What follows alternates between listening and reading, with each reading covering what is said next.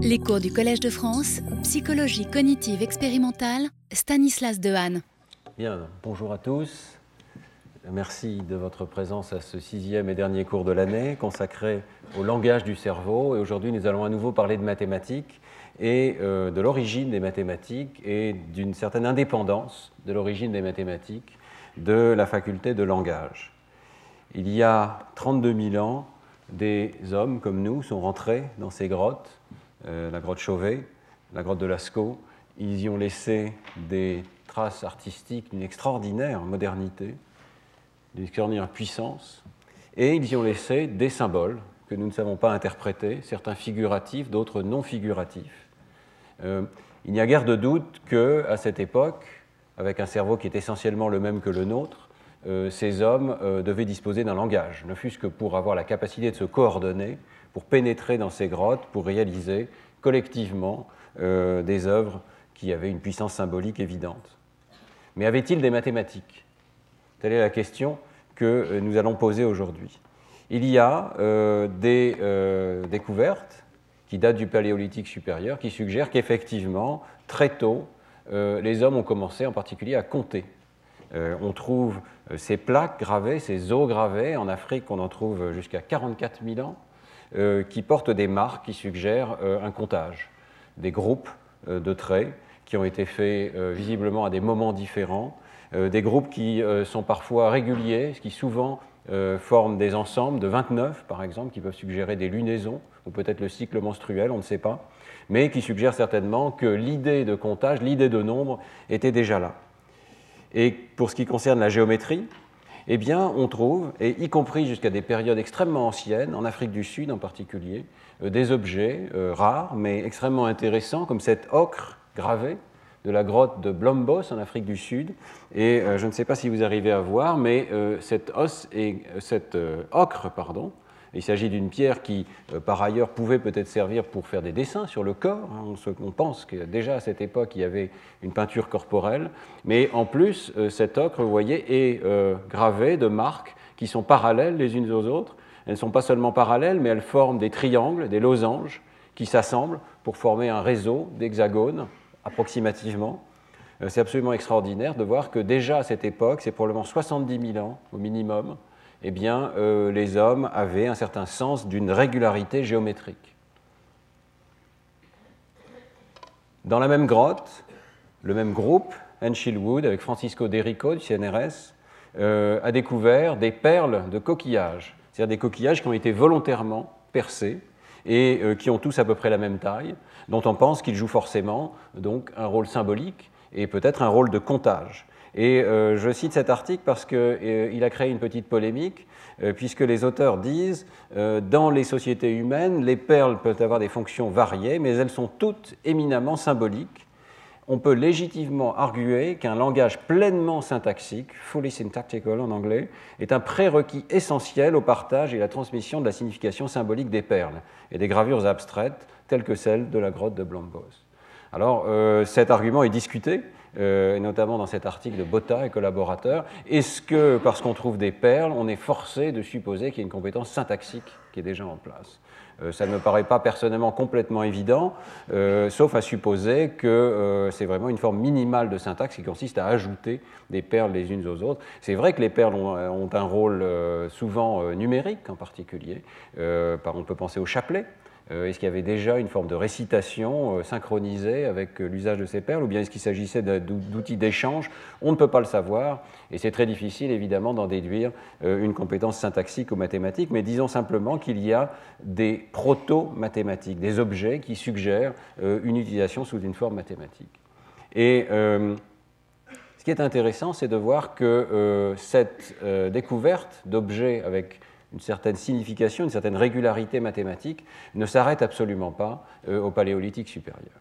Et euh, lui-même, avec un autre groupe, euh, a analysé cet objet que vous voyez ici, qui est un coquillage, qui présente quelque chose qui nous paraît évidemment relativement simple, mais enfin, il n'y a pas un seul autre primate que l'espèce humaine qui soit capable de faire des choses pareilles, un zigzag.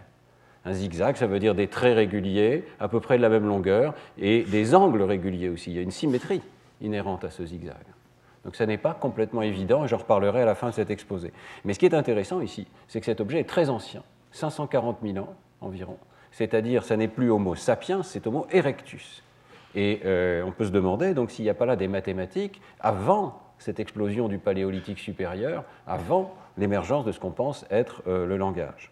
Euh, un exemple qu'on ne peut pas ne pas citer quand on parle de l'origine des mathématiques, c'est celui des bifaces de l'Acheléen. Euh, ce sont des objets dont vous voyez, j'ai choisi un peu arbitrairement ici un certain nombre d'images, certaines issues du travail de Jean-Marie Le Tensoraire sur le site de Nadaway, plus de 12 000 pièces retrouvées. Et ce qui est intéressant, c'est que plus elles sont anciennes, et les plus anciennes sur ce site datent d'environ 600 000 ans, plus elles présentent une perfection géométrique. On les appelle bifaces parce qu'elles ont une double symétrie. Une symétrie quand on les regarde euh, vues de face, avec ces deux côtés qui ont été très habilement euh, taillés pour présenter une symétrie, et puis une symétrie euh, bifaciale parce qu'il y a aussi un plan de symétrie que l'on voit ici, et les deux côtés euh, sont à peu près identiques dans la mesure des possibilités techniques, et vous imaginez la difficulté technique d'arriver à produire de tels objets avec une symétrie qui est intentionnelle, évidemment, et qui n'est pas d'une utilité directe. Et on le voit aussi parce que certains de ces objets ont euh, des indications d'une activité artistique, par exemple le fait d'arriver à placer ce fossile de coquillage parfaitement au centre d'un biface. Donc il y a la notion de symétrie, il y a la notion de centre, il y a euh, des formes qui sont d'ailleurs assez variées. Euh, certains mathématiciens essaient de les décrire. Alors on parle de lemniscate de Bernoulli, par exemple, pour cette forme en amande, mais ici c'est autre chose. il, y a des, il y a des droites, et puis il y a un cercle. Il y a le début d'une tentative de géométrie et d'une intention géométrique qui après va aller chercher dans la pierre ces régularités.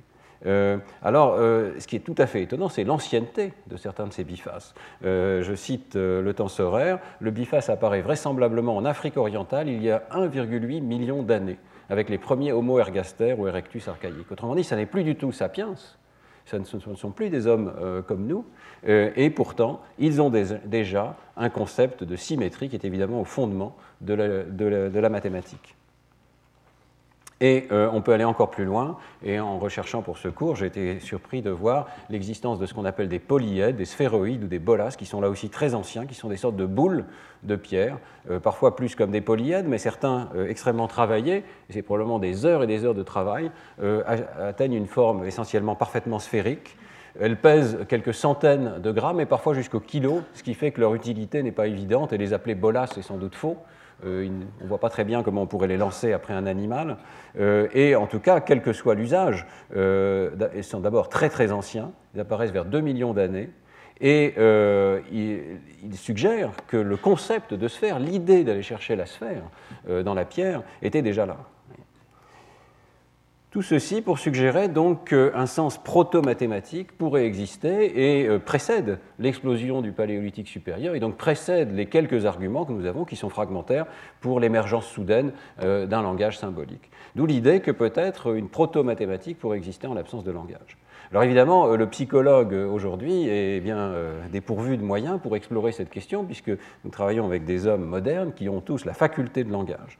Mais nous avons eu quand même la chance, au fil des années, dans le laboratoire, de travailler avec un groupe d'hommes d'Amazonie, les Munduruku, qui nous ont permis d'explorer non pas euh, les compétences mathématiques en l'absence de la faculté de langage qui est présente évidemment chez ces personnes qui ont un langage articulé tout à fait normal, mais euh, en l'absence de mots pour les nombres et de mots pour les mathématiques. Ce sont des cultures qui n'ont pas euh, inventé beaucoup de mathématiques et qui ont un vocabulaire tout à fait restreint. Et on va voir pourtant, à travers toute une série d'explorations, qu'ils disposent de mathématiques abstraites qui se rapprochent des nôtres. Alors euh, j'en profite pour remercier les collaborateurs qui ont rendu ce travail possible, et notamment Pierre Pica du CNRS, qui année après année retourne en Amazonie, euh, va voir ces groupes, les connaît personnellement, euh, et c'est grâce à lui que nous avons pu envoyer des expériences en Amazonie avec Véronique Isard, avec Elisabeth Spelke de Harvard, et poser donc ces questions que je pense Descartes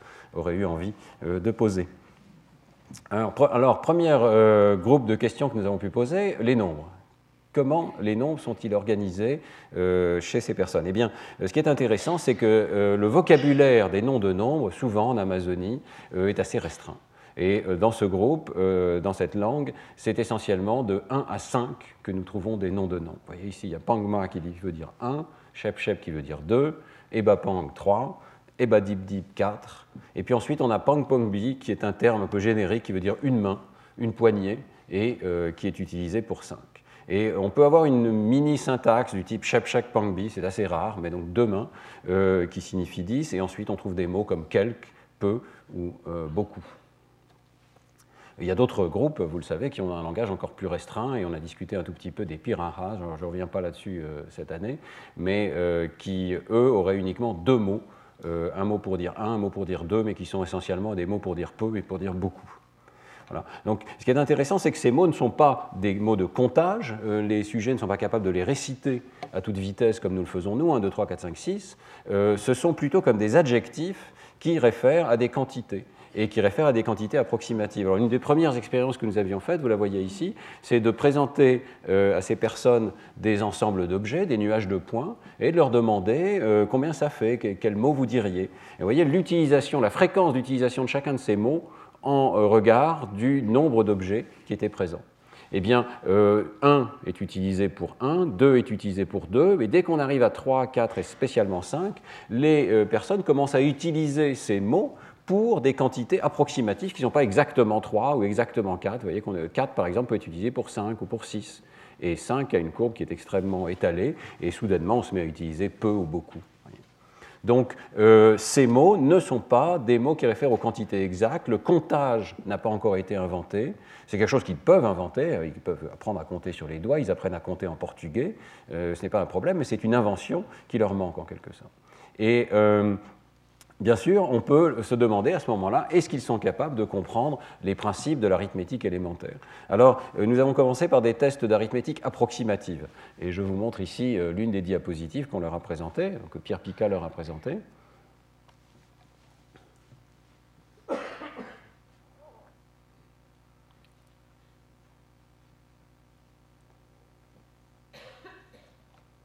Alors la question, c'est est-ce qu'il y a plus de points de graines dans la boîte ou en dehors de la boîte? Qu'est-ce que vous en pensez?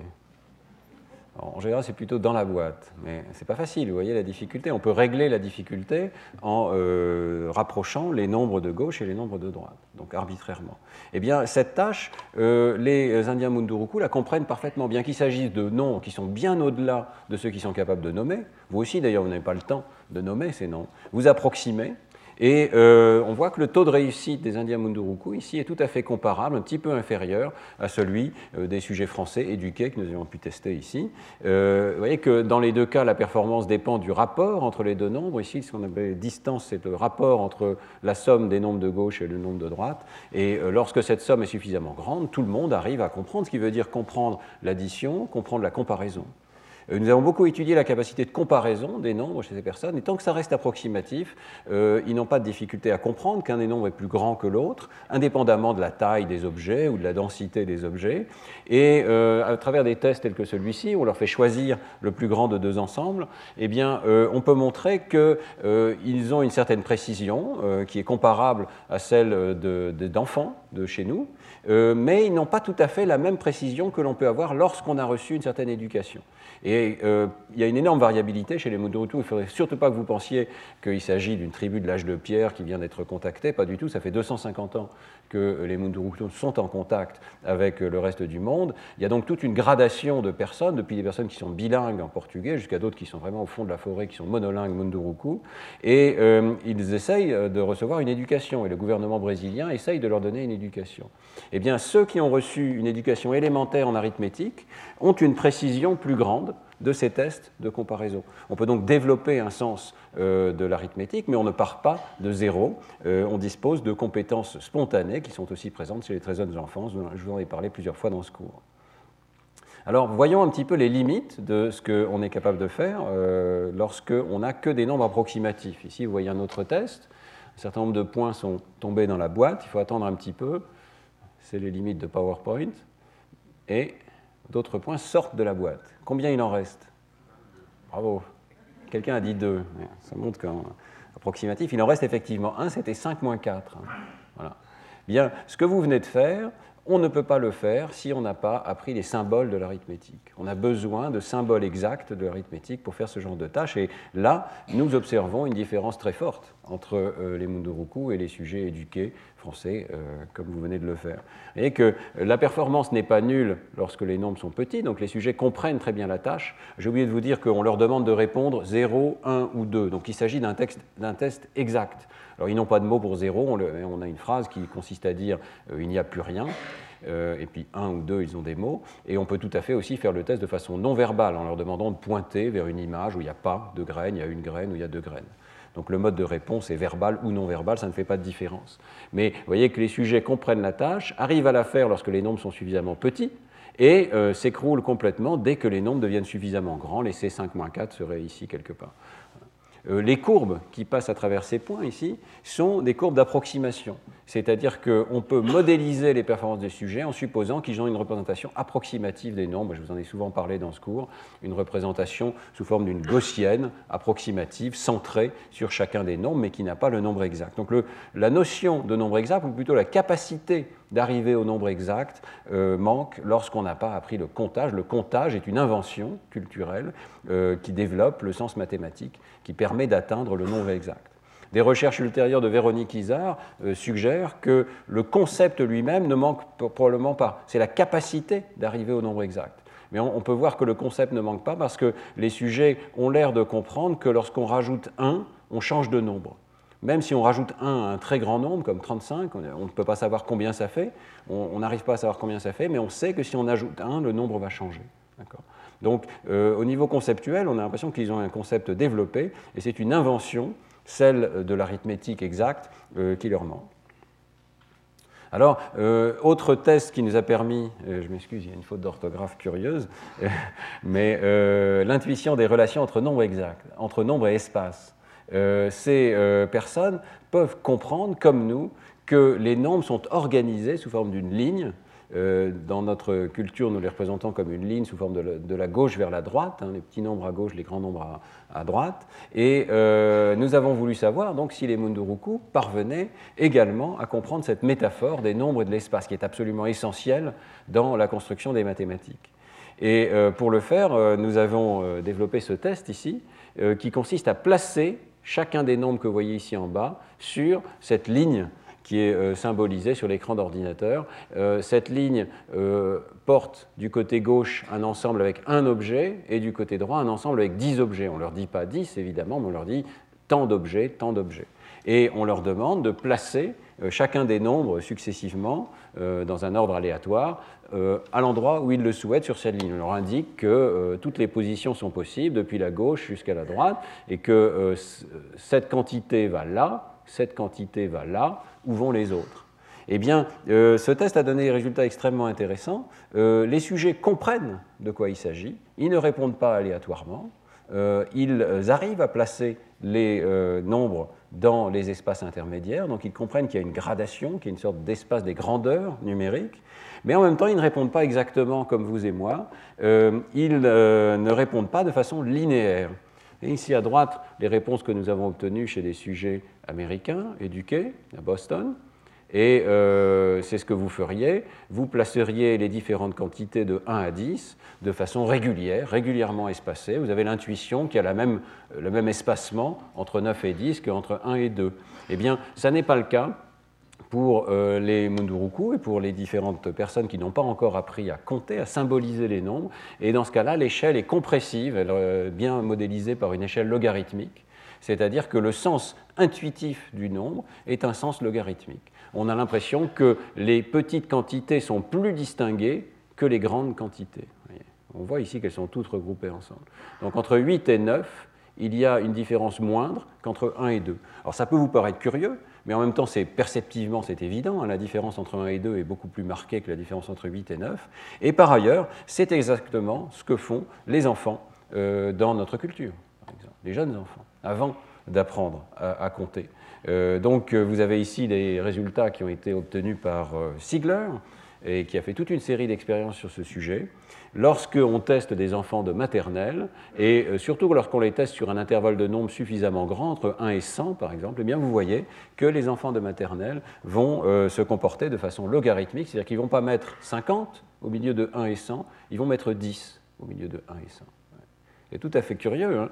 et euh, c'est quelque chose que nous faisons tous au départ. Il nous faut modifier notre système intuitif de l'arithmétique pour comprendre qu'il y a un espacement régulier entre tous les nombres, en tout cas que c'est la meilleure métaphore possible de l'espace des nombres. Mais au départ, la métaphore, c'est celle d'un espace comprimé, dans lequel ce sont les rapports entre les nombres qui comptent. Donc il y a le même rapport entre 10 et 1 qu'entre 100 et 10. Et ce ne sont pas les distances en termes de soustraction, mais ce sont les distances en termes de rapport qui comptent.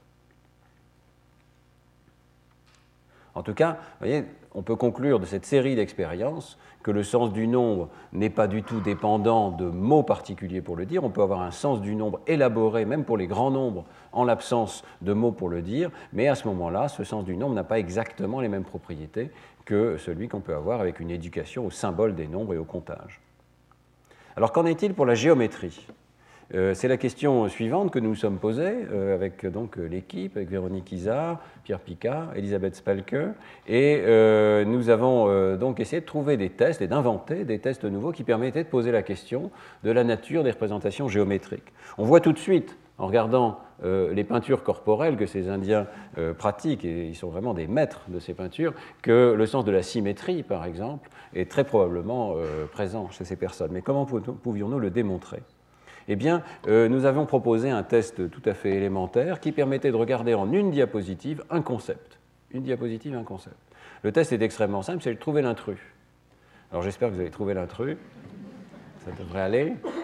Voilà. Donc vous voyez qu'ici, la seule chose qu'il y a de commune entre tous ces lignes, en tout cas ce qu'on a essayé de faire, d'autres tests après ont été un peu plus raffinés, mais ce qu'on a essayé de faire, c'est d'isoler le concept de parallèle. Toutes les lignes sont parallèles, peuvent être de longueur différente, d'espacement différent, d'orientation différente mais elles sont toutes parallèles. Et puis il y a un intrus. Alors, euh, trouver l'intrus. Ça va? Allez, voilà. C'est le centre du cercle. Euh, un des points intéressants, vous voyez, c'est que vous n'êtes pas tous au même angle par rapport à l'écran, mais vous arrivez quand même à le faire. Euh, j'espère. Voilà un autre exemple dans lequel ici, le concept, c'est celui de l'angle droit, un angle qui est toujours droit, et vous voyez qu'il y a un angle qui n'est pas droit. Il y a une grande variabilité. Hein. Donc, euh, est-ce qu'on peut atteindre ce concept d'angle droit sans avoir de mots pour le dire? Parce que c'est un, concept qui n'est pas nommable dans ces langues. Voilà un dernier exemple. Vous avez trouvé? Ah, Ce n'est pas si évident. Mais voilà, voilà l'intrus ici, qui est une symétrie, mais une symétrie d'un genre différent. Il y a différents types de symétrie ici. Une symétrie axiale, qui est commune à tous ces triangles, mais qui est violée euh, ici. Euh, alors, euh, le résultat était extrêmement clair. Les Indiens Munduruku, en dépit d'absence de mots pour la plupart l'immense majorité de ces concepts. Euh, je vous montre qu'un petit ensemble des concepts qui ont été testés, il y en avait une soixantaine, si je me souviens bien, dans l'article, eh bien, euh, les Indiens euh, Munduruku font beaucoup mieux que le hasard dans ce test, pas parfait, mais la plupart du temps, ils arrivent très bien à trouver l'intrus et donc, implicitement, ils ont compris de quel concept il s'agissait. au passage, on a essayé de classer ces concepts dans différents domaines, par exemple la topologie, est-ce qu'il y a deux formes connectées ou une seule, est-ce qu'il y a un trou? Etc. Euh, et puis euh, les concepts euclidiens, les formes géométriques comme les carrés, les rectangles, les triangles, les symétries, les propriétés métriques de distance, les transformations géométriques. chacune de ces propriétés est maîtrisée à deux exceptions qui sont intéressantes, deux, endroits dans lesquels les, les, Indiens ont quand même de vraies difficultés. Alors l'une, c'est les transformations géométriques. Peut-être simplement parce que les diapositives sont plus compliquées. Ils font mieux que le hasard, mais pas beaucoup mieux que le hasard. Et puis euh, la deuxième, qui est intéressante, ce sont les figures chirales. Ce qu'il y a de commun entre ces deux situations, alors les figures chirales, ça veut dire que, je ne sais pas si vous voyez, mais il y a une forme, euh, par exemple, de Q, il y a un cercle avec un, trait, et l'intrus, c'est la forme en miroir. Alors évidemment, dans un monde en 3D, ça n'est pas un intrus, c'est la même forme. Et c'est assez difficile de trouver la même forme. Et euh, les Indiens échouent euh, assez euh, violemment dès que l'orientation est différente. Ce sont les deux situations qui demandent une rotation mentale. Et cette rotation mentale, vous savez, qui est un exercice avec effort, long, difficile. Il faut, une, deux, trois secondes pour arriver à faire tourner les formes dans, la tête. Et tous les autres domaines, sans hiérarchie particulière, d'ailleurs Piaget avait supposé qu'il y avait une hiérarchie progressive à l'intérieur de ces mathématiques, mais ce n'est pas ce que nous voyons ici. Tous ces concepts de distance, de géométrie euclidienne, de topologie euh, semblent pouvoir être euh, immédiatement intuités, en quelque sorte, euh, par ces Indiens d'Amazonie. ce qui est intéressant aussi, c'est de voir que ce sont les mêmes concepts qui posent des difficultés partout sur la planète. Donc ici, vous avez le résultat des Indiens d'Amazonie qui est sur l'axe des X. Ici, c'est les enfants et ici, ce sont les adultes. Et sur l'axe des Y, vous avez les performances de personnes que nous avons testées à Boston. Donc éduquées, euh, soit adultes à droite, soit les enfants. Vous voyez que dans tous les cas, il y a une corrélation importante. Chaque point représente un problème. Ce sont les mêmes problèmes qui posent des difficultés euh, dans les deux cas. Évidemment, euh, les adultes américains font mieux que les adultes en Amazonie. Donc la diagonale les données ne sont pas sur la diagonale, mais les données sont au-dessus de la diagonale, mais vous voyez quand même qu'il y a une corrélation. Et quant aux enfants, quand on teste des enfants, eh bien on voit que là, il y a une corrélation essentiellement sur la diagonale, c'est-à-dire que ce sont les mêmes problèmes qui posent les mêmes difficultés euh, avant que nous ayons été éduqués. Donc il y a eu bien une gradation euh, de difficulté des problèmes géométriques, et elle est la même pour tous. Nous avons les mêmes intuitions, mais aussi les mêmes difficultés dans le domaine de la géométrie. Et à peu près tous les concepts euh, les plus élémentaires, qu'il s'agisse de celui de carré, celui de losange, trapèze même, évidemment fait appel à la notion de parallélisme, symétrie, euh, comptage, distance, sont présents euh, en l'absence d'une éducation formelle aux mathématiques. Puisque la semaine dernière, je vous avais parlé aussi de l'imagerie cérébrale des sujets aveugles et du développement des mathématiques chez les sujets aveugles, j'en profite pour mentionner cette étude qui n'est pas encore publiée, qui est réalisée par Amir Hamedi, qui est un spécialiste de la cognition chez les aveugles. Et euh, Amir Hamedi a testé des aveugles de naissance, sept aveugles de naissance, avec notre test de géométrie. évidemment, ce n'est pas un test visuel, il a transformé ce test en un test tactile. Donc euh, on euh, crée les formes par des fentes dans un plexiglas et les sujets doivent toucher ce tableau et essayer de deviner laquelle des formes est la plus différente des autres. Donc on passe tout le test sous la modalité tactile, en tout cas c'est vous voyez, une fraction significative de ces diapositives, et le résultat est très largement le même, c'est-à-dire que pour une majorité de ces diapositives, les sujets aveugles sont capables de détecter euh, sous la modalité tactile quelles sont les formes intrus. Et euh, les aveugles ont une performance comparable à des sujets euh, qui sont voyants mais qui font le test sous la modalité tactile. Donc on n'a pas besoin nécessairement de la vision pour accéder à ces concepts. Sont des concepts abstraits que l'on projette sur le monde extérieur. Bien entendu, la modalité visuelle est la plus riche pour accéder à la géométrie, c'est la plus, dense en informations, mais la modalité tactile peut suffire également à euh, accéder au même concept. Alors évidemment, ces tests visuels euh, ne suffisent pas. En particulier, on peut penser qu'il s'agit simplement d'une forme automatique, euh, bottom-up, de perception d'une forme et d'un intrus. Euh, alors on a cherché à essayer de monter un petit peu dans le niveau cognitif et essayer de voir si les sujets Munduruku étaient capables également d'utiliser ces informations géométriques fournis sur une feuille de papier pour s'orienter dans le monde extérieur. Ce qui suggère cette fois-ci une correspondance entre euh, l'information euh, micro, si l'on peut dire, euh, disponible sur une carte et puis l'information macro disponible dans le monde extérieur. donc c'est la géométrie, la capacité de mesurer le monde extérieur qui est testée ici. le test était assez simple. Vous voyez ici une personne qui commence par recevoir ce qu'on appelait une carte. C'est une feuille plastifiée sur laquelle il y a des indices, essentiellement deux cercles euh, de disques blancs et puis euh, une, euh, un carré rouge. Et on lui demande de regarder cette carte et de se tourner et d'aller voir dans le monde extérieur. Il y a également deux boîtes blanches et une boîte rouge, et elle doit aller chercher un objet caché. L'objet caché est indiqué sur la carte par un disque noir. D'accord? Donc la carte donne une indication sur laquelle euh, des trois positions possibles contient l'objet caché. Vous voyez que la personne va se retourner et aller chercher au bon endroit ici. Alors, nous avons observé que les Indiens Munduruku étaient tout à fait capables, là encore, d'utiliser une carte qu'ils n'ont pas dans leur culture, hein, une carte géométrique minimale avec seulement trois positions, pour s'orienter dans le monde extérieur et, en un essai, trouver la bonne position. Vous voyez que la performance ne dépend pas de l'orientation initiale de la carte, donc ils sont capables euh, de se débrouiller même quand la carte n'est pas dans la même orientation que le monde extérieur, et euh, ils sont capables de se débrouiller même quand il n'y a pas le marqueur rouge qui donne une indication particulière, simplement sur la base du triangle qui est formé par les trois points. Donc un triangle euh, rectangle ici leur permet d'identifier chacune des trois positions sur la base à la fois de l'angle et de la distance et de la même manière pour un triangle isocèle. Donc des compétences qui suggèrent une sorte d'extraction extrêmement rapide hein, des propriétés géométriques euh, minimales de euh, ces situations. Bon, je n'aurai pas le temps de parler cette année, je pense que je ferai un cours entier sur la géométrie un moment. Euh, je n'aurai pas le temps de parler cette année des travaux de Véronique Isard, qui a beaucoup poursuivi euh, ses recherches et qui montre que tout n'est pas immédiatement disponible euh, chez les enfants.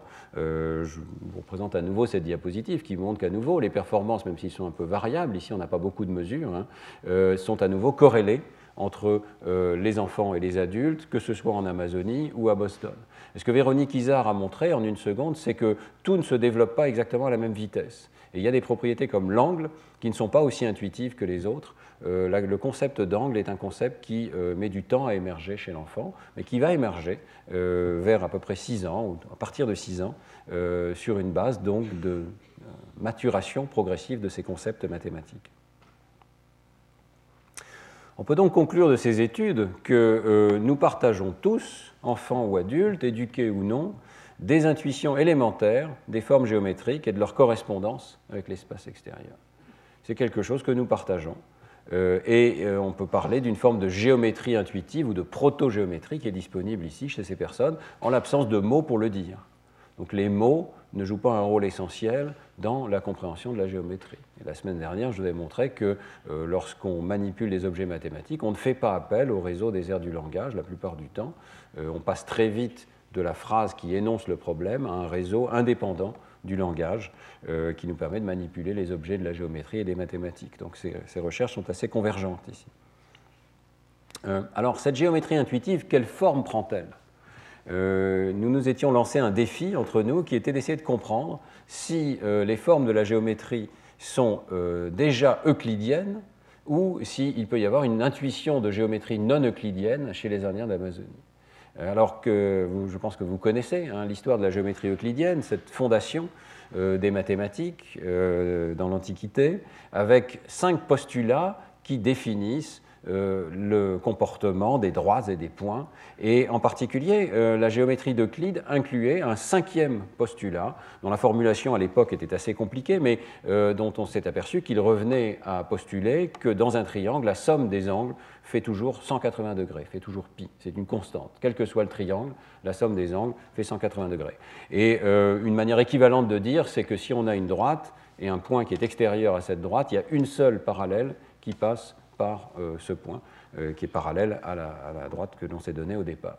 Donc euh, il y a plusieurs manières de formuler ce cinquième postulat d'Euclide, mais l'histoire intéressante, c'est que ce postulat est toujours compliqué. On a l'impression que c'est un ajout supplémentaire, moins élégant que les autres postulats, et les mathématiciens, depuis l'Antiquité, se demandent si ce postulat est nécessaire ou pas.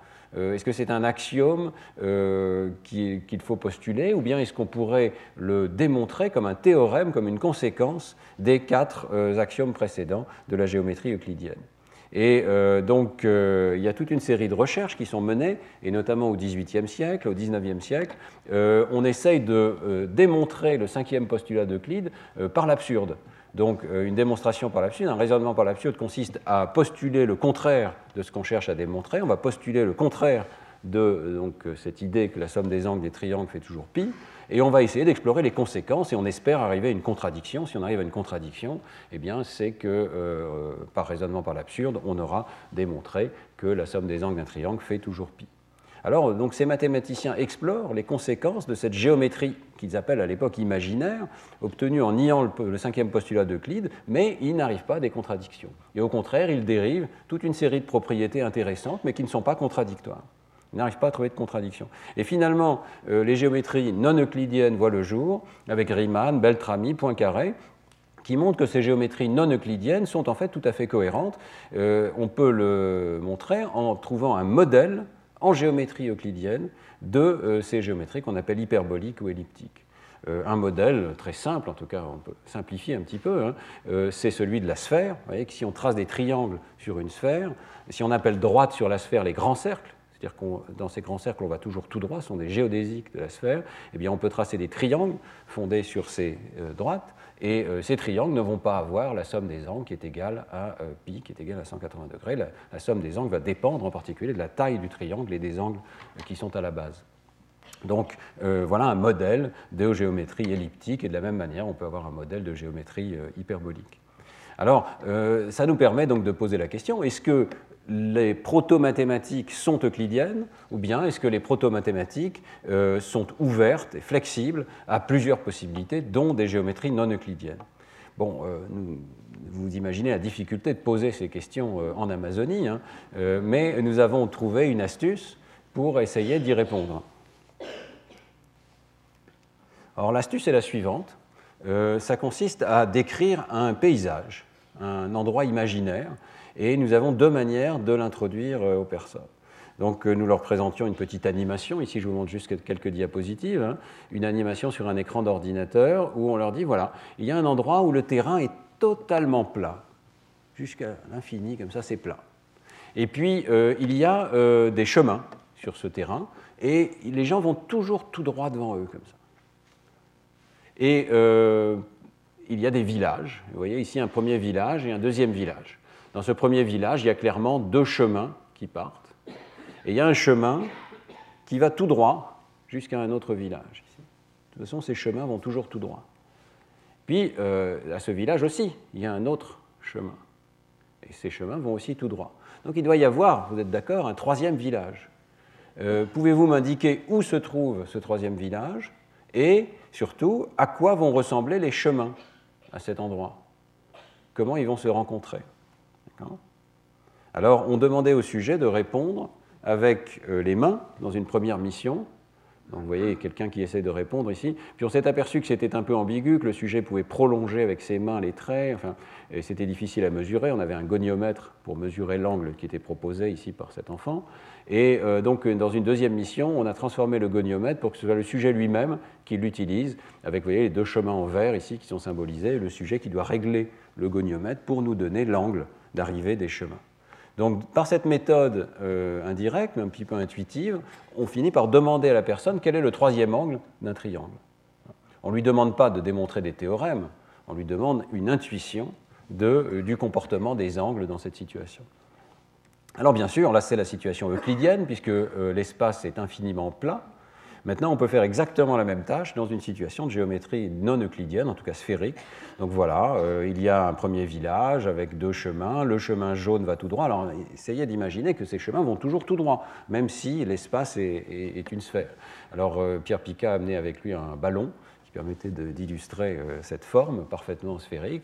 Et à partir de là, les sujets pouvaient imaginer exactement le même comportement de ces chemins qui vont tout droit. Il va y avoir un troisième village. Pouvez-vous nous indiquer où il se trouve et quelle est euh, l'orientation des chemins à cet endroit? Euh, Ces deux situations sont extrêmement proches. Et d'ailleurs, nous avions utilisé exactement les mêmes angles et les mêmes distances sur le plan et sur la sphère. Ce que je veux dire par là, c'est que sur l'écran d'ordinateur, à la fin, les vecteurs qui étaient présentés étaient euh, rigoureusement le même dans différents essais. Donc la seule chose qui différait, c'était la conceptualisation de l'espace qu'il y a derrière, un espace plan ou un espace sphérique. Et la question, c'était évidemment, est-ce que les sujets allaient répondre de façon différente? Alors dans un plan, je vous l'ai déjà dit, euh, la réponse est simple, c'est que euh, la somme des trois angles doit être constante. Donc, ce que je vais vous présenter, c'est l'angle qu'a donné le sujet, plus les deux angles que nous avions donnés au départ, et normalement, ceci devrait être constant. Dans une sphère, c'est beaucoup plus compliqué, il y a des équations de la géométrie sphérique, ce n'est pas très compliqué, mais euh, on peut calculer quelle est la taille du troisième angle en fonction des angles de départ et de la distance euh, comparée au rayon de la sphère. Alors, euh, je vais vous présenter les résultats sous cette forme-ci, c'est la forme des prédictions. Un sujet qui serait parfait aurait euh, une réponse rigoureusement constante à tous les essais que nous avons présentés dans la condition euclidienne, une fois que donc ici on indique la somme des trois angles, celui qui a été observé et les deux que nous avions donnés. Donc les réponses dans la situation plane devraient être euh, une constante ici, quels que soient les différents problèmes. Par contre, en géométrie euh, sphérique, eh les réponses doivent augmenter, elles doivent être toujours plus élevées que 180 degrés ou que euh, pi sur 2, et elles doivent augmenter progressivement en fonction euh, des paramètres des problèmes ici qui ont été triés. Et la somme prédite par la géométrie sphérique peut être comparée à la somme observée que les sujets ont donnée. Eh bien, les résultats étaient extrêmement clairs. Les sujets sont capables de faire cette tâche et d'adapter leurs réponses euh, aux problèmes qui leur sont présentés, que ce soit sur le plan ou sur la sphère. Donc ils comprennent de façon intuitive ces deux situations, ils comprennent qu'elles sont différentes. Euh, vous voyez ici en bleu les points qui concernent les données, les prédictions sur le plan, et euh, il n'y a euh, pas de régression significative ici. Euh, ce n'est pas parfaitement plat non plus, mais c'est approximativement plat. J'étais le premier, j'ai eu la chance de recevoir ces données de Pierre Picat quelques jours après son retour en France. J'étais le premier à calculer cette moyenne et j'ai vu apparaître dans mon ordinateur 3.14. J'étais assez satisfait de voir que c'était, on, pouvait calculer deux décimales de pi en demandant à des, Indiens d'Amazonie. on ne peut pas aller beaucoup plus loin.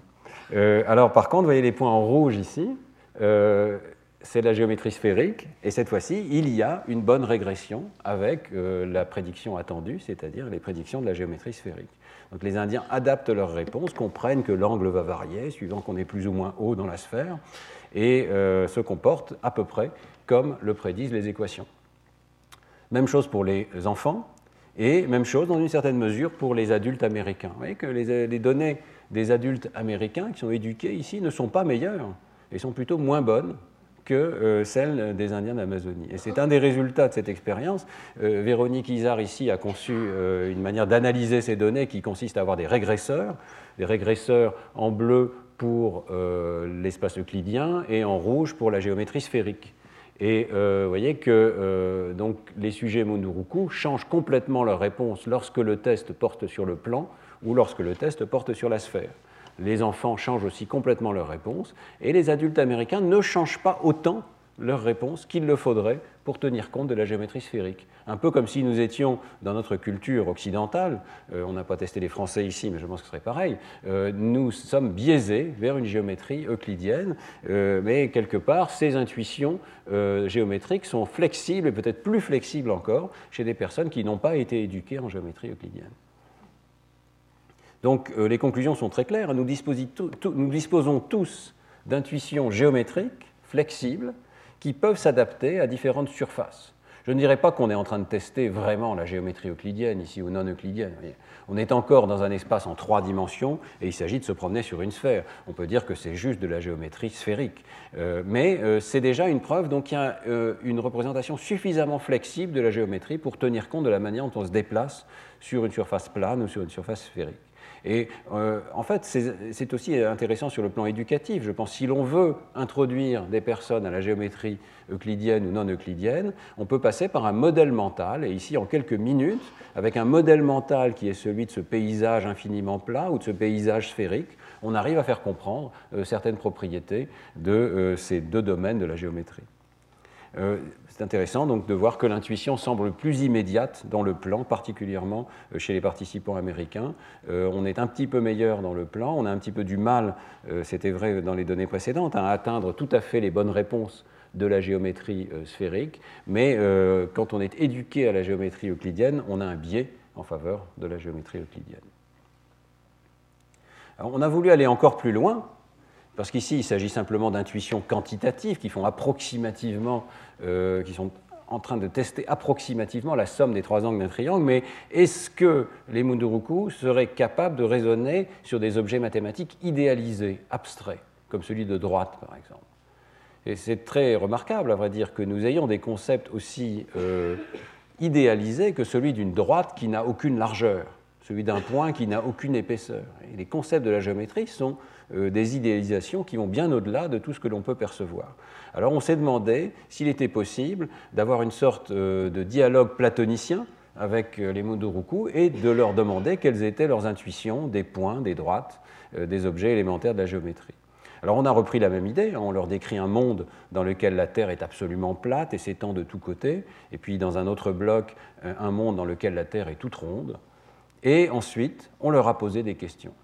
Et cette fois-ci, il s'agit d'une interaction verbale avec les personnes. Alors la première chose qu'on fait, c'est qu'on leur dit on va s'approcher de sorte qu'on zoome, et quand on zoome, évidemment, euh, le problème euh, est exactement le même. On montre, in fine, on montre exactement la même chose que l'on ait dit qu'on venait du plan ou que l'on ait dit qu'on venait de la sphère. Donc c'est un joli contrôle expérimental, mais le sujet se souvient évidemment qu'on est en train de parler de la sphère ou qu'on est en train de parler du plan. Et puis on va lui poser des questions comme celle-ci. Est-ce que les chemins vont se croiser euh, de ce côté-ci? Alors quelle est votre réponse? Non. Est-ce qu'ils vont se croiser de ce côté-ci? Est-ce que si j'allais très loin sur ce chemin, ils pourraient se croiser de ce côté-ci? Ah Alors si vous êtes sur la sphère, ben, la réponse est oui. Si vous allez très loin, euh, ils vont finir par se croiser, mais pas évidemment si on est sur le plan. D'accord? Donc on peut commencer à poser des questions qui ne sont pas forcément dont la réponse n'est pas forcément la même sur le plan et sur la sphère. Euh, euh, question intéressante, essentiellement celle d'Euclide. Cinquième postulat d'Euclide. Est-il possible de tourner le chemin du haut, si vous supposez qu'il y a un village ici, de manière à ce qu'il ne coupe jamais le chemin du bas? Alors, quelle est votre réponse? Oui Sur le plan hein Sur le plan, oui, il est possible de tourner le chemin d'en haut, et c'est la définition d'une parallèle. Est-ce qu'il est possible de trouver deux chemins de ce type qui passent par le même village? Ah non, c'est pas possible. C'est étonnant qu'on ait des intuitions aussi euh, remarquables, euh, vraiment, c'est des valeurs de vérité, c'est vrai ou c'est faux, pour des choses qui sont complètement idéalisées, qu'on ne peut, pas percevoir dans la, vie quotidienne. La différence entre une parallèle et une presque parallèle est tout à fait imperceptible. Mais nous avons des jugements catégoriques dans ce domaine. Alors est-ce que c'est le cas pour les Munduruku Je ne vais peut-être pas vous montrer tous les tests parce que nous avons un temps limité. Euh, mais disons simplement que nous avons posé beaucoup, beaucoup de questions euh, qui toutes euh, bon, demandent une compréhension de ce concept de point idéal, de ligne idéale. Donc vous trouverez ceci dans les diapositives. Je ne sais pas si je peux vous indiquer, par exemple, une chose très élémentaire. Vous avez un village. Est-ce qu'on peut faire passer un chemin par ce village? Oui. Est-ce qu'on peut faire passer deux chemins par ce village? Est-ce qu'on peut faire passer plus de deux chemins par ce village? Oui. Mais maintenant, vous avez un village et un autre chemin. Est-ce qu'on peut faire passer euh, une ligne, euh, un, chemin à travers ce village, de sorte qu'il ne croise pas celui d'en bas? Est-ce qu'on peut faire pas passer deux, etc. On pose toutes les questions qui sont au fondement de la géométrie euclidienne ou non euclidienne. Euh, par exemple, ici en bas, on pose la question est-ce qu'il est possible de faire passer un chemin qui passe par ces trois points? Alors la réponse est non. Mais sur la sphère, est-ce qu'il est possible de faire un chemin qui passe par ces trois points? Je ne sais pas si vous voyez suffisamment, mais la réponse est oui. Un chemin tout droit, un grand cercle de la sphère, si les points sont correctement agencés, il est tout à fait possible euh, d'avoir un chemin tout droit qui passe par ces trois points. Donc, euh, et qu'on s'est arrangé pour que les réponses changent suivant que vous soyez sur la sphère ou sur le plan. Alors, euh, voici une manière de représenter les résultats qui est très simple. Vous avez toutes les questions successives verticalement. Et euh, on a représenté euh, séparément les questions qui ne sont pas distinctives, c'est-à-dire que la réponse est la même que vous soyez sur le plan ou sur la sphère, et les questions distinctives où la réponse est différente sur le plan et sur la sphère. Et ça va nous permettre d'indiquer ce que font les sujets. Donc, euh, cette échelle de couleurs ici représente la réponse typique des sujets. Et euh, ici, c'est la situation idéale, ce qu'ils devraient répondre s'ils étaient des parfaits mathématiciens. Vous voyez que euh, tous les sujets répondent extrêmement bien d'abord sur ces parties qui sont quand même des questions idéalisées, mais qui ne changent pas suivant qu'on est sur le plan ou sur la sphère. Donc ils ont la même notion que nous de ce que c'est qu'une droite idéale, un point idéal, un village idéal. Et puis, euh, sur la partie de droite, tous les sujets changent leur réponse pour un certain nombre de questions. Les intuitions du plan sont essentiellement parfaites, donc euh, tout ce qui concerne les questions du haut ici, les sujets font les bonnes réponses. Ce n'est pas toujours la réponse oui, hein. euh, on a mis en rouge simplement la bonne réponse, donc le pourcentage de bonnes réponses. Donc ça veut dire que euh, tout le monde, enfant, adulte d'environ 10 ans, adulte américain éduqué, est capable de répondre sur le plan. Sur la sphère, eh bien, tous les sujets révisent leur jugement pour un certain nombre de questions qui sont portées en bleu ici. Par contre, vous voyez qu'il y a un certain nombre d'erreurs, et ces, erreurs sont intéressantes parce que euh, ce ne sont pas des erreurs qui sont propres au Munduruku, ce sont des erreurs que même les adultes américains font. On n'a pas la bonne intuition d'une fraction de la géométrie non euclidienne, de la géométrie sphérique. Et alors, quelles sont ces mauvaises intuitions? Eh bien, elles concernent toutes le concept de parallèle. On n'a pas la bonne notion de parallèle. Euh, à la question est-ce que vous pourriez orienter euh, le chemin du haut pour qu'il ne croise jamais le chemin du bas Les sujets répondent oui, c'est possible. Alors qu'en géométrie sphérique, ça n'est pas possible. Euh, des droites, c'est-à-dire des grands cercles, vont toujours se croiser à un endroit ou à un autre de la sphère. Mais la réponse est oui, parce qu'on a en tête un concept légèrement différent qui est celui des parallèles au sens, euh, disons, de la géographie.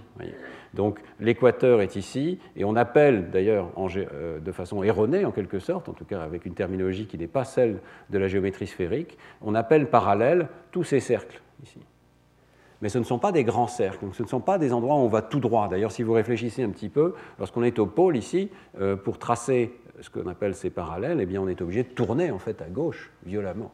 Donc, ce n'est pas le concept que l'on demande au sujet d'avoir en tête, qui est des chemins qui vont strictement tout droit. Je suis sur, sur ma sphère et j'essaye d'aller strictement tout droit.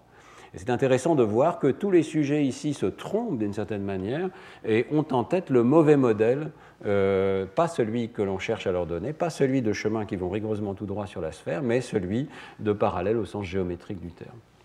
Donc, et qu'on commence à mettre le doigt sur des intuitions qui sont vraiment fortes. Nous avons vraiment des intuitions idéalisées des objets de la géométrie, mais en même temps qui ont des biais, des biais qui peuvent expliquer les difficultés que nous rencontrons tous à euh, comprendre ces objets de la géométrie, et notamment ce comportement particulier des grands cercles ou des géodésiques sur des objets complexes comme la sphère. Alors je voudrais terminer euh, cette présentation expérimentale en vous montrant des résultats très récents qui viennent d'être publiés euh, dans la revue PLOS Computational Biology, qui vont un petit peu au-delà de ce travail plus ancien sur les Munduruku et qui posent la question de la combinatoire syntaxique de ces objets mathématiques. Tout ce que je vous ai présenté jusqu'à présent, essayez de tester l'idée qu'il y a des primitives des mathématiques en l'absence de langage. On peut très bien ne pas avoir de mots pour nommer les parallèles, ou le carré, ou le trapèze, et pourtant, euh, ces primitives sont là. Mais il y a une question supplémentaire qui est est-ce qu'on a vraiment besoin d'un langage mathématique et est-ce qu'on peut montrer qu'il y a déjà un langage mathématique élémentaire, euh, même lorsqu'on n'a pas été éduqué, euh, même lorsqu'on n'a pas de mots pour le dire, uniquement lorsqu'on est dans un contexte géométrique. Alors c'est ce qu'on a essayé de faire avec euh, Marie Amalric, avec Liping Wang au laboratoire récemment, essayer de concevoir une situation suffisamment élémentaire pour qu'on puisse la présenter à des jeunes enfants ou à des Indiens d'Amazonie, mais qui requiert une sorte de langage de l'esprit, un langage de la géométrie. Et l'article s'appelle d'ailleurs le, langage de la géométrie. Alors voilà la situation que nous avons utilisée. C'est une situation extrêmement simple. On vous demande de regarder une, une séquence géométrique, un certain nombre de positions vont être activées les unes après les autres et vous allez devoir prédire la suite. Essayez de deviner quelle est la suite. Alors pour les jeunes enfants, on leur explique que euh, c'est un animal, c'est euh, un poisson, il s'appelle Bloop, et ce petit poisson aime bien se cacher. Et il va se cacher à différents endroits et puis il va sortir. Et tu dois essayer de deviner à quel endroit le poisson euh, va sortir la prochaine fois. Donc je vous teste immédiatement.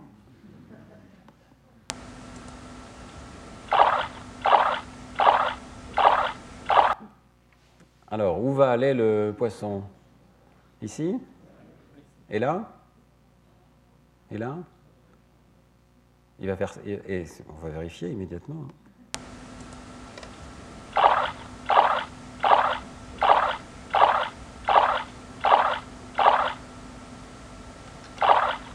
Voilà.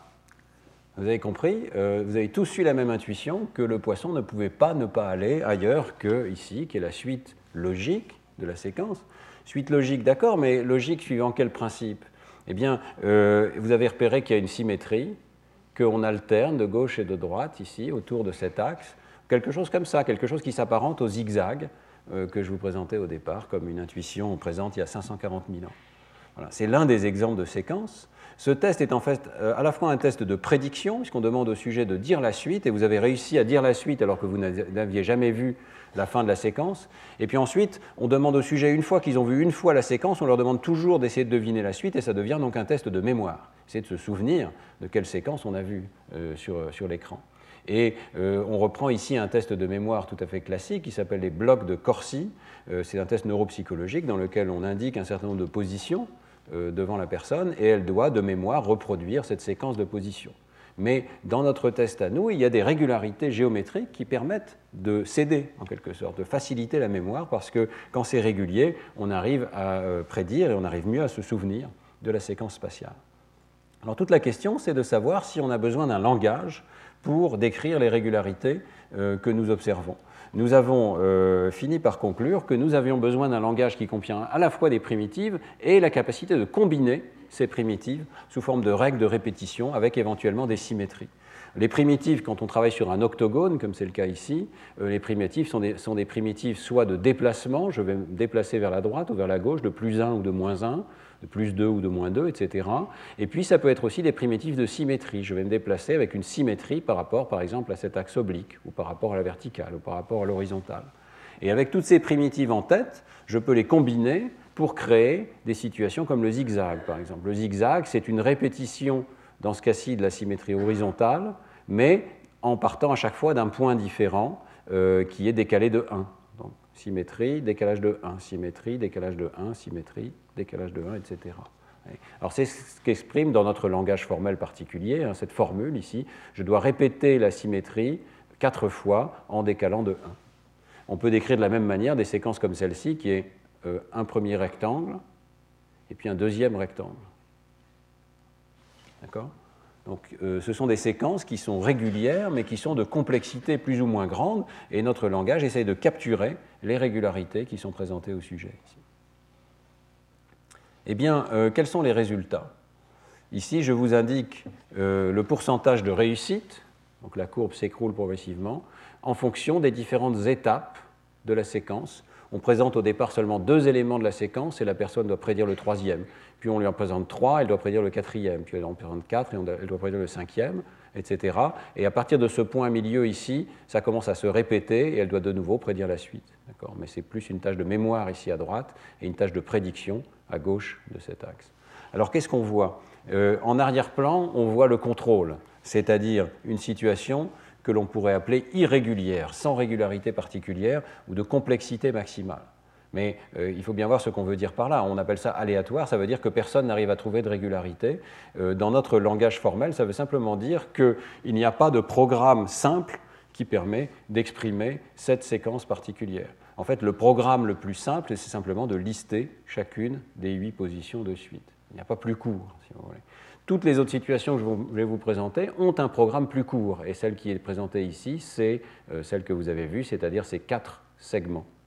Eh bien, vous voyez que très vite, les sujets devinent, dès le quatrième ou le cinquième item, qu'est-ce qui va se passer, et euh, ils ne se souviennent plus très bien où est-ce que ça a commencé, mais ils se souviennent très bien de la structure de la séquence, et donc, dès que ça démarre, arrivent à faire bien. Même chose pour des séquences, alors celle-ci est très élémentaire, c'est la simple répétition, hein. donc on se déplace autour du cercle mais aussi l'alternance, plus 1, moins 2, plus 1, moins 2, plus 1, moins 2.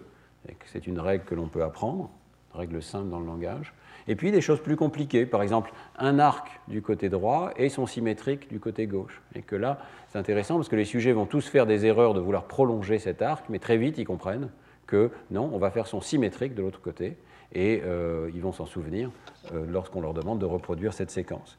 Puis des choses nettement plus complexes, comme deux carrés enchâssés, quatre diagonales qui euh, toutes passent, euh, sont des symétries par rapport au centre, deux rectangles enchâssés ou deux croix enchâssées. Dans tous ces cas, les sujets finissent par faire nettement mieux que dans la situation irrégulière. Donc quelque part, la régularité géométrique les aide à mémoriser. Ici, il s'agit euh, des adultes testés en France, mais nous avons aussi testé des enfants de maternelle avant d'aller à l'école, à 4 ans, et des adultes Munduruku en Amazonie.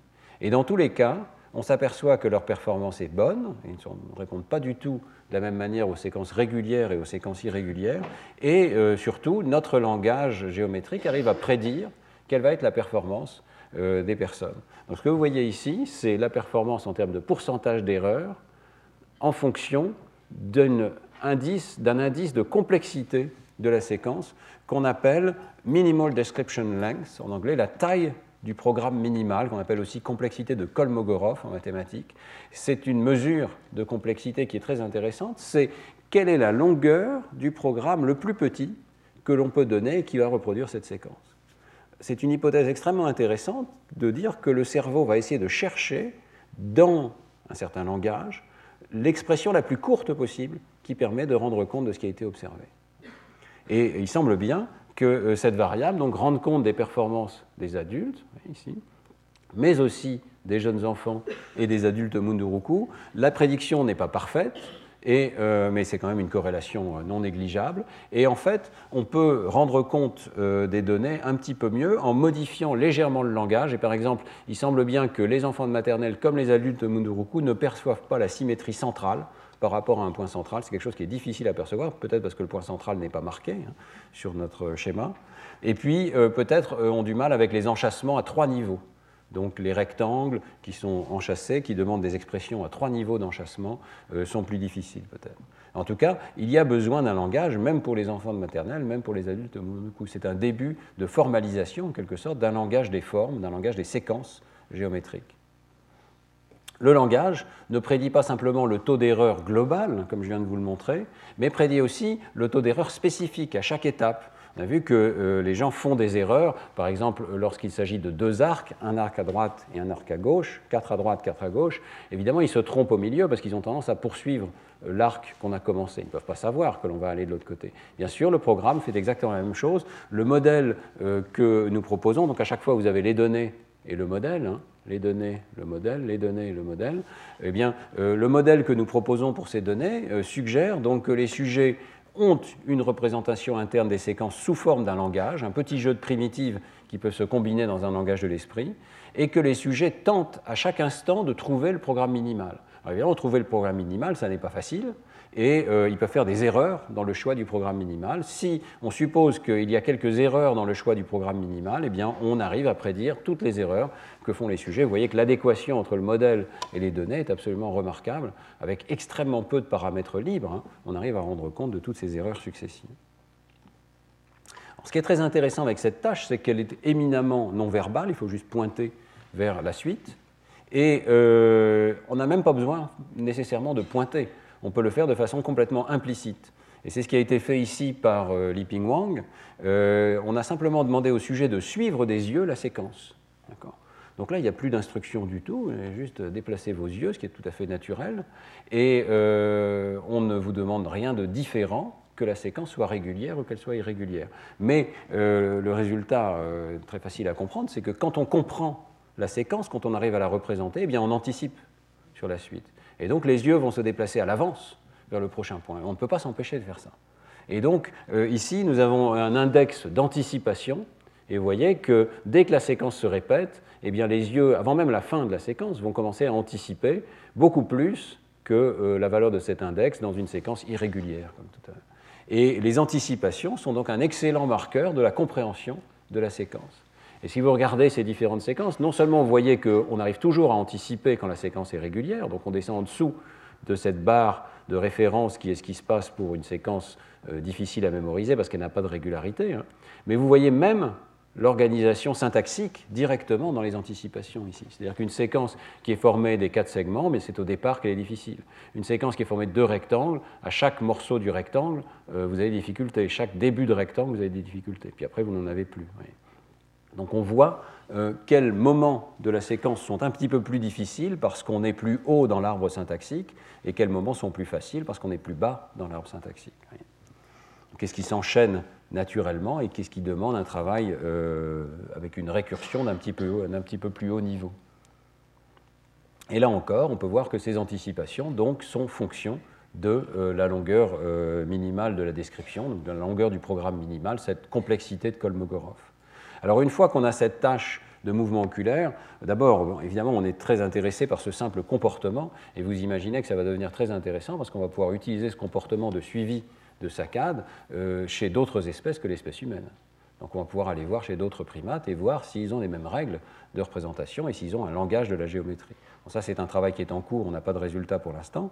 Et on peut aussi, évidemment, faire l'imagerie cérébrale de cette situation.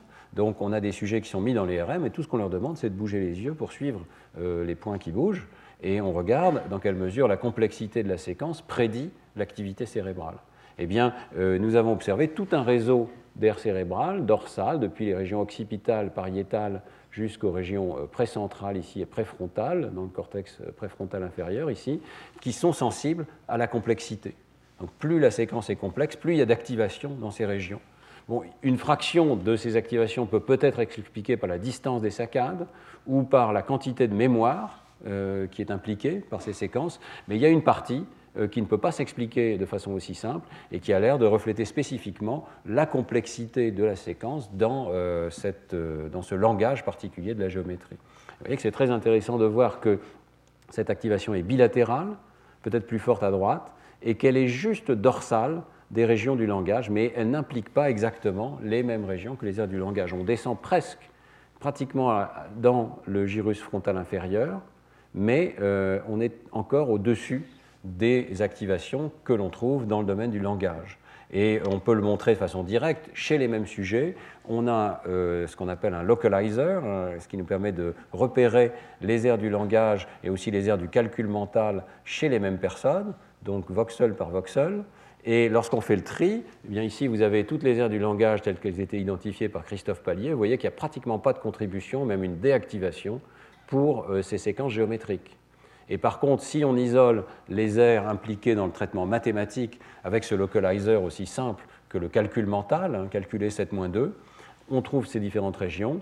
Et vous voyez que cette fois-ci, toutes ces régions, la plupart d'entre elles, sont très fortement impliquées dans euh, la représentation des séquences, et même la région frontale inférieure gauche et droite, ici, voyez, a une activation qui a tendance à être pour les séquences qui sont les plus difficiles, qui sont les plus enchâssées. Elles sont dans l'ordre, ici, ce n'est pas lisible, mais vous voyez que ça monte jusqu'à euh, ici, la séquence la plus compliquée. Après, ce sont d'autres types de séquences qui sont représentées ici. Vous avez euh, une activation qui est fonction de la complexité de la séquence, mais ça nécessite de supposer que ces régions représentent une sorte de langage de la géométrie avec un enchâssement de euh, primitives à l'intérieur d'une capacité de répétition. Quand je vous avais parlé du langage musical, je vous avais dit, il me semble qu'il manque dans la représentation actuelle qui est postulée pour la musique une notion de répétition qui est absolument essentielle. Il y a des répétitions avec des symétries en musique. Eh bien ici, c'est ce que nous avons fait pour ce langage de la géométrie. Le langage capture des répétitions avec des symétries. Donc euh, par exemple, cette formule ici, elle nous dit ça va se répéter, mais avec un déplacement horizontal qui est régulier. Ou ce rectangle va se répéter, mais avec une symétrie, avec une rotation de 90 degrés, etc. Donc, euh, je pense que nous avons là un type de langage qui est une sorte de langage de programmation, en quelque sorte, sorte de un programme mental pour représenter les séquences. Et notre hypothèse, c'est qu'on va avoir besoin de quelque chose de très similaire pour représenter les séquences auditives euh, telles qu'elles sont utilisées, y compris en musique.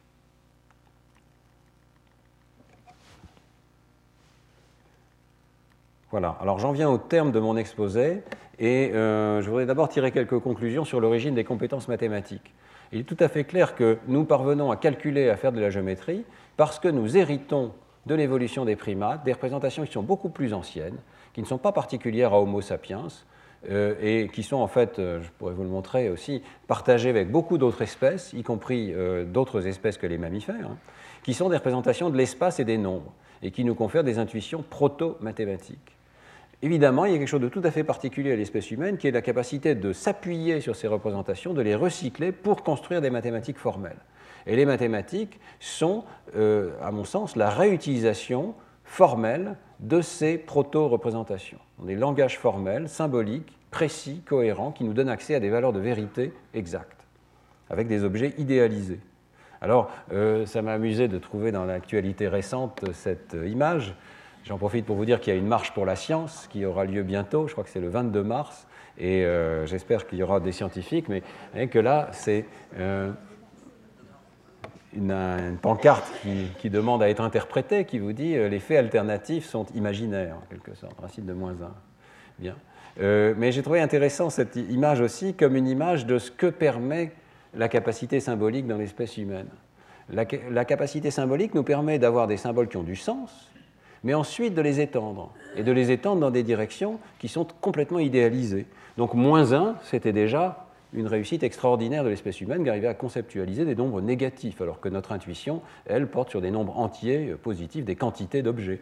Moins 1, c'est déjà une réussite. Racine de moins 1, c'est une invention extraordinaire. Il a fallu d'ailleurs des dizaines d'années, parce que les mathématiciens utilisaient racine de moins 1 comme un symbole formel en disant ça n'a pas de sens, mais c'est utile pour les calculs, ça permet de résoudre l'équation du troisième degré. Mais euh, ensuite, on s'est rendu compte que oui, on pouvait attribuer une sorte de sens à un système formel qui incluait des choses comme racine de moins 1. L'extension des mathématiques se fait précisément par l'utilisation d'un langage formel qui nous permet de formuler des nouveaux concepts et de voir s'ils ont une utilité ou pas euh, par rapport aux buts que l'on se donne, qui sont de modéliser le monde extérieur. Donc, euh, ce qui est très important de comprendre, c'est que ce langage des mathématiques ne s'identifie pas au langage naturel. Ça n'est pas exactement la même chose que le langage naturel, mais il y a des principes similaires. Des régions différentes du cerveau sont mises en œuvre. Euh, il semble bien que dans tous les cas, nous utilisions des arbres avec euh, des activités qui sont récursives, qui peuvent s'enchasser les unes dans les autres, mais ce ne sont pas exactement les mêmes régions du cerveau qui s'activent, et on peut développer l'un sans avoir développé l'autre, comme on l'a vu aujourd'hui chez les Indiens Munduruku. Alors de manière générale, euh, je terminerai avec cette dernière diapositive pour justifier le titre de ce cours, Les langages du cerveau.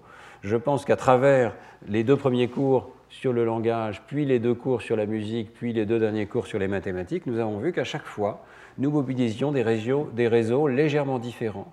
Il y a bien effectivement un recouvrement partiel entre musique et langage parlé, euh, surtout si l'on prend en compte la représentation de la prosodie, dont on a vu qu'elle faisait appel à des régions euh, homologues aux aires du langage, mais dans l'hémisphère droit. Mais ce recouvrement n'est que partiel. Et le type de formalisme qui est nécessaire n'est pas le même dans ces trois domaines. Euh, dans tous les cas, cependant, nous avons besoin de grammaire organisée sous forme d'enchâssement récursif. J'espère vous avoir convaincu que la description formelle des objets dans le domaine linguistique, dans le domaine musical, dans le domaine mathématique nécessite de postuler une grammaire. Mais ça n'est pas exactement la même syntaxe dans tous les cas. Euh, les réseaux mis en jeu sont partiellement ou complètement différents. Et on peut donc faire l'hypothèse que ce qui a changé dans l'espèce humaine, c'est euh, plusieurs circuits cérébraux simultanément. Peut-être l'ensemble du cortex préfrontal qui a acquis un code légèrement différent, une capacité de représentation nouvelle qui soudainement permet la récursion. Ce sont des hypothèses encore très floues, hein, mais c'est exactement ce que nous cherchons. Quelque chose qui explique que nous soyons des primates, mais des primates avec une grosse tête, euh, comme celle de Darwin ici, et des primates capables de représenter des objets complètement nouveaux, qui n'étaient pas anticipés auparavant dans l'évolution, des objets euh, syntaxiques. Euh, je vous présente volontairement cette dernière diapositive pour vous dire que le cours de l'an prochain sera consacré à ce que l'on sait d'un point de vue comparatif de la singularité de l'espèce humaine, c'est-à-dire qu'est-ce que l'on peut dire aujourd'hui sur la représentation des grammaires artificielles ou naturelles chez l'homme en comparaison avec d'autres espèces animales? Je vous remercie de votre attention. Retrouvez tous les contenus du Collège de France sur www.colège-2-france.fr.